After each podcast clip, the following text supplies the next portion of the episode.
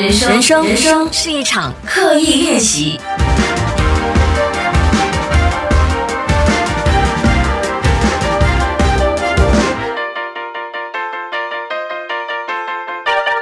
人生是一场刻意练习。你好，我是心怡，今天来到了我们 MCO 特别计划的第五天，不知道大家有没有乖乖的待在家呢？希望大家可以都减少出门，毕竟阻断疫情的这个感染链，人人有责。因为我真的很想回家。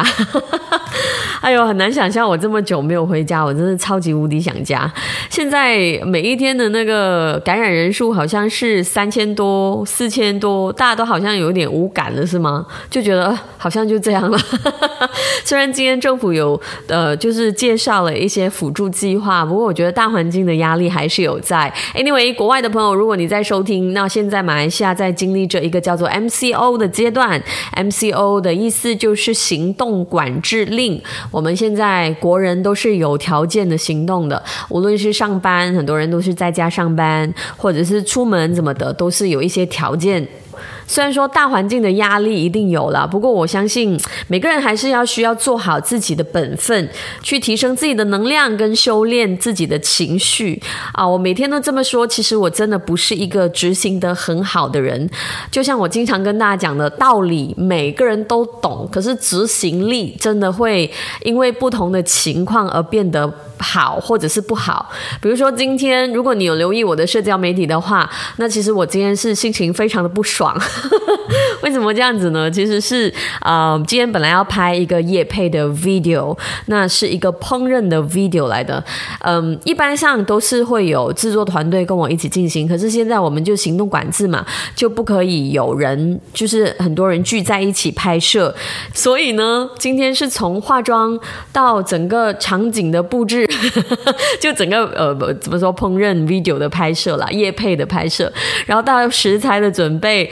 到整个美术啊摆盘，所有的所有都是我一个人在弄。虽然当然我一定不会弄得跟专业团队一样，不过就是真的是非常非常的忙，跟非常非常的累。然后我本来小小的一个小心愿，就是我希望在六点半，就是我打拳的时间，要上课的时间之前，我可以搞定好这个拍摄。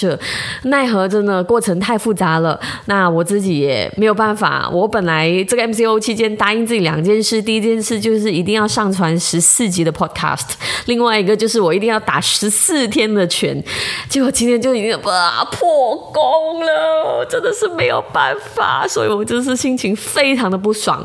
然后再加上今天其实是我妈的生日，然后我已经很久没有试过不陪她过生日，因为她生日是很靠靠近农历新年的，所以一般上我都会在家，然后陪他过生日。然后今年也是，啊，刚刚就是隔着。那个电话的屏幕唱了生日歌给他听，甚至就是我哥就拿着那个 video call 的样子，我在荧幕里面就跟他合照，这样只能这样了。唉，所以整个心情是有一点真的有点不太痛快。你不是说心情坏不太痛快？那结果呢？我就因为这个不太痛快的心情，因为又拍摄嘛，你知道，如果你有做饭的经验的话，你知道最痛苦的其实就是洗，就是呃做完了之后要。清洁清理的那过程其实最痛苦的，然后在洗的时候就越想越情绪越不对劲，结果一个不留神呢，就打破了一个我很喜欢的碟子，再加上那个碟子也划破了我的手指，然后那个血呢就飞溅了出来，就流了一手的血，这样。所以你说，其实我相信这样子的情境对于每个人来讲都不新鲜的啦，就是因为你心情不好，觉得很 back check，然后就会。发生的一些事，然后可能形成自己的伤害，或者对身边的人的伤害。不过，我觉得对于坏情绪，其实我们是可以去承认自己心情不好的。比如说，有时候有很多人都问我说：“心怡，你怎么可以这么乐观？你怎么可以这么正向？”其实我只是很少跟大家讲我不乐观跟不正向的时候，我又不是超人或圣人，我一定会有 back check，然后有。不爽，差一点就讲脏话的时候。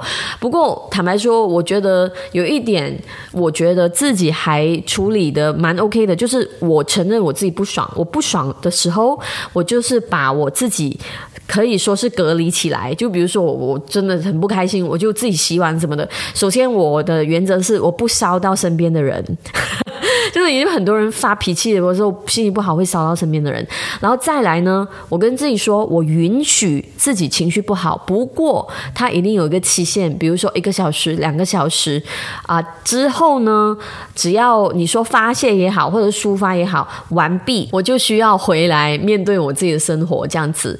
所以今天依然是可以跟你分享我的 podcast，然后今天的内容跟之前那几集非常的不一样。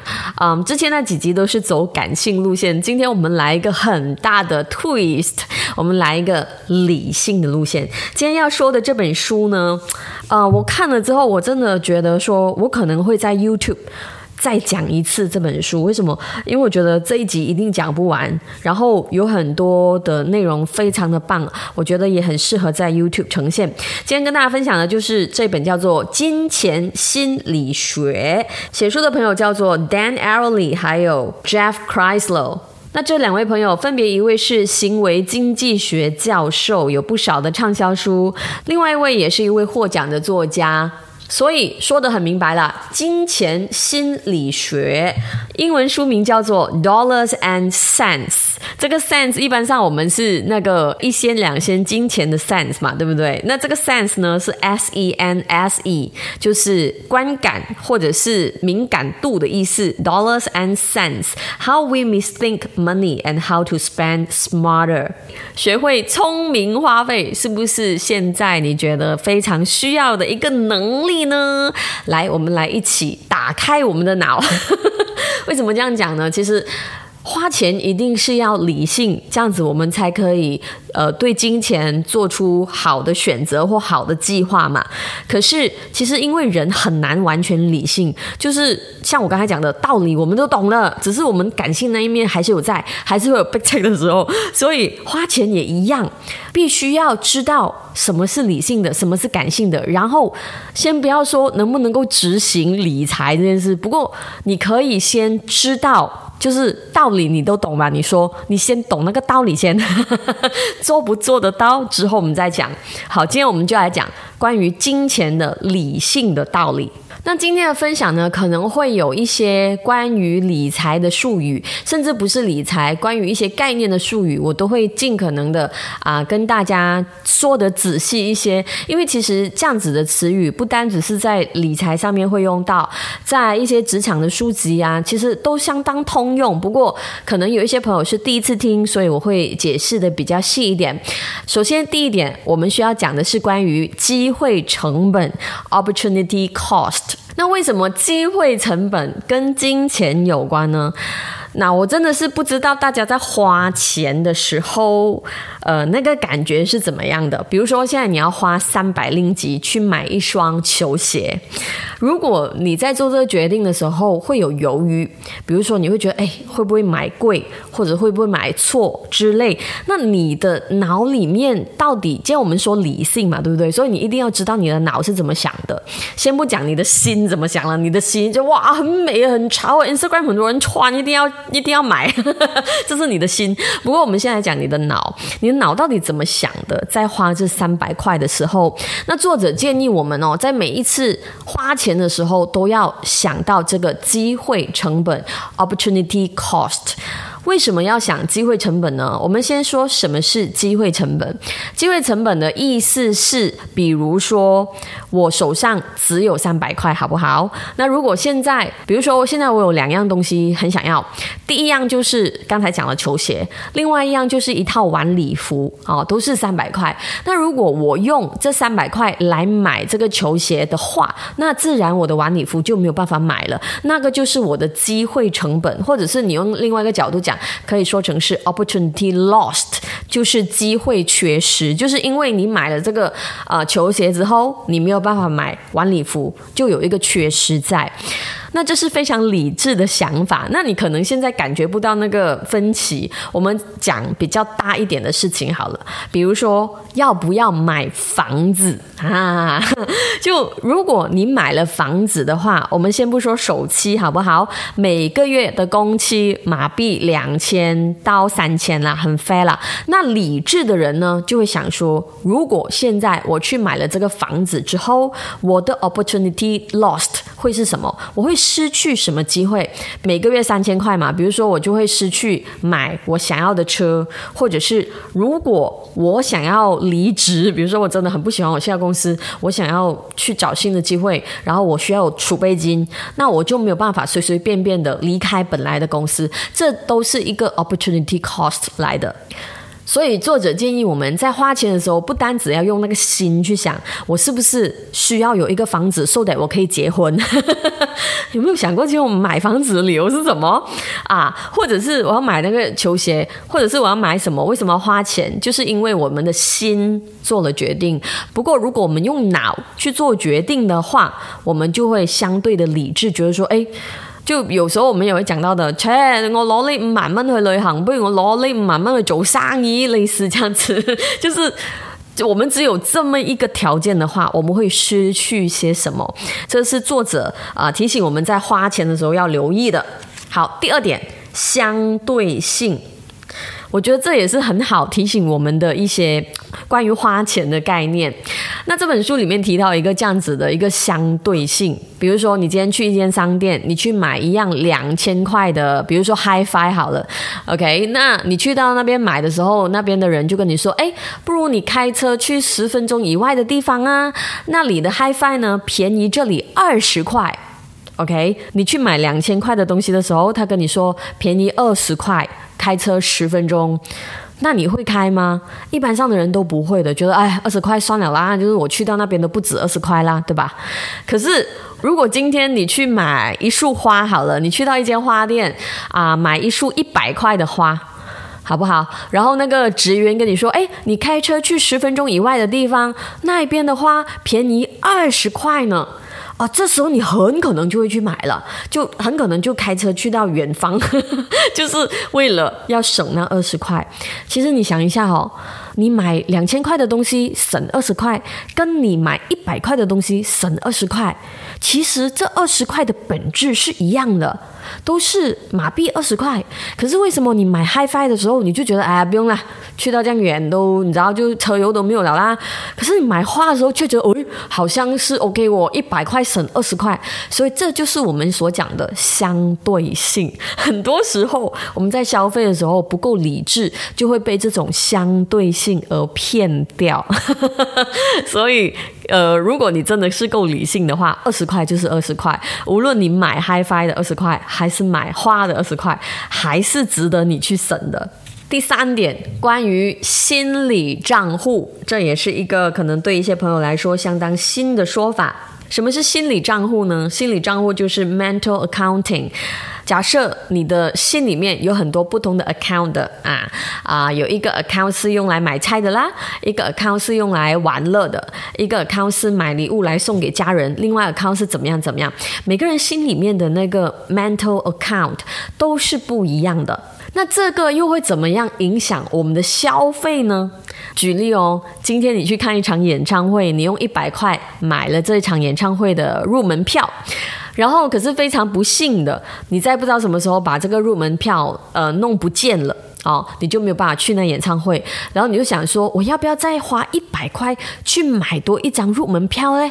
可是这时候你可能很难再拿出另外一个一百块出来，因为你会觉得说，不行，如果是这样，我不是用了两百块去买一张入门票，就很不值得啊。OK，这是个案一，那个案二。有一天，就是不知道什么时候，你不小心不见了一张一百块的钞票啊，这是很单纯的。然后同时，你又走到一个有办演唱会的地方，然后你想要说，哎，一百块一张演唱会票，我可以买，哎，你就拿了一百块出来买了那张演唱会票。这是个案二，你想哦，个案一和个案二分别都是损失了一百块。为什么在个案一的时候，你会觉得不能，我不能够用两百块来买一张演唱会入门票？可是，在第二个个案的时候，你也是不见了一百块呀。可是你之后还是可以用一百块来买一张，就是演唱会入门票。这个就是心理账户的区别。那在个案一的时候，因为这两个一百块都是花在可能是你的一个消遣的 account 里面，所以你觉得哇，不能两百块太多了。可是，在个案二的时候，可能这个不见了的一百块跟那个演唱会入场券的一百块是不同的 account，所以你会觉得哎，不用紧，我只是用了一百块去看演唱会，跟不见了一百块而已。可是你想一下，这两个一百块的本质也是一样的。所以，为什么我们在花费的时候，或者是拒绝花费的时候，会有这么多的情绪？原因就是这样。好，来到第四点，第四点要讲的就是关于花钱的痛。很多时候，我们也许会讲，哇，花钱会心痛。那到底这个痛是怎么样成立的呢？啊，我觉得这个虽然是听起来像是 common sense，可是很多时候我们在花费的时候却中了这样子的陷阱。比如，我不知道大家现在就是像我这样，我已经真的很少很少出门，然后我也忙得没有时间做饭。然后之前我会比较努力的做饭，现在我都是叫外卖，就是 可能 Grab 啊，它会有 Grab Wallet，一次过你 reload 两百块这样子，然后你就可以慢慢的消费。那其实研究证明哦，我们在每一次给钱的时候哦，心都会痛一次的哦。就无论你给的是一块钱、五块钱、十块钱，你还是会觉得啊，又要给钱啊，又要给钱这样子。所以为什么现在有很多的，你说像 Grab 这样的公司啊，还是一些不同的服务，他们都会有预付的这个便利，意思就是你一次过先给几百块，然后后面要慢慢花。为什么会有这样的设定呢？听听看以下这样的研究哦。那我把它简化来讲，反正呢就有三组不同的人，他们在网上假设都买电影来看哦。假设啊，第一组呢是采用预付服务，就好像 Grab Pay 这样子的啊，一次过先给两百块，然后你买一部电影呢就要一块钱这样子来扣。那第二组呢就是选择后付服务，意思就是比如说哦，你看了三部电影，那我收你三块钱，一次过收。那第三组呢，就是每看一次电影都要给一次钱，都要一块一块一块这样子。那假设这三组人有的钱都是一样的，你猜谁会买最多电影？换言之，谁会消费最多？答案当然是第一组喽。就是先给了钱嘛，然后他每次看电影的时候，他都不觉得他自己在用这那个一块钱的 credit，因为他已经事先给了。那后付那一组可能也会有哇，我看了十部咩？哦，OK 了，给十部了，都看了十部了。可是第三组呢，他们就会很小心，哇，又一部又一部。那研究显示呢，预付组就是第一组哦，他们的消费会高出百分之五十的。所以为什么如果你自己是真的是要对自己非常的理性？然后我觉得其实有点，也不能说残忍啦。就是如果你真的要理财理到非常严格的话，那你可以选择完全不要任何的预付或任何的后付。所以你看，credit card 也是这样子延伸的。你花，你花，你花，你不觉得你在花了，你知道吗？就是拿那张卡出来，然后 credit card 算是后付嘛。然后你会发现，呃，一个月之后原来我花了这么多钱。其实这这些都是一些陷阱来的。好，来到第五点，关于消费的公平性。我觉得每个人都是期望得到公平的，可是有很多时候我们在消费的时候，因为这个公平性，却会严重被误导。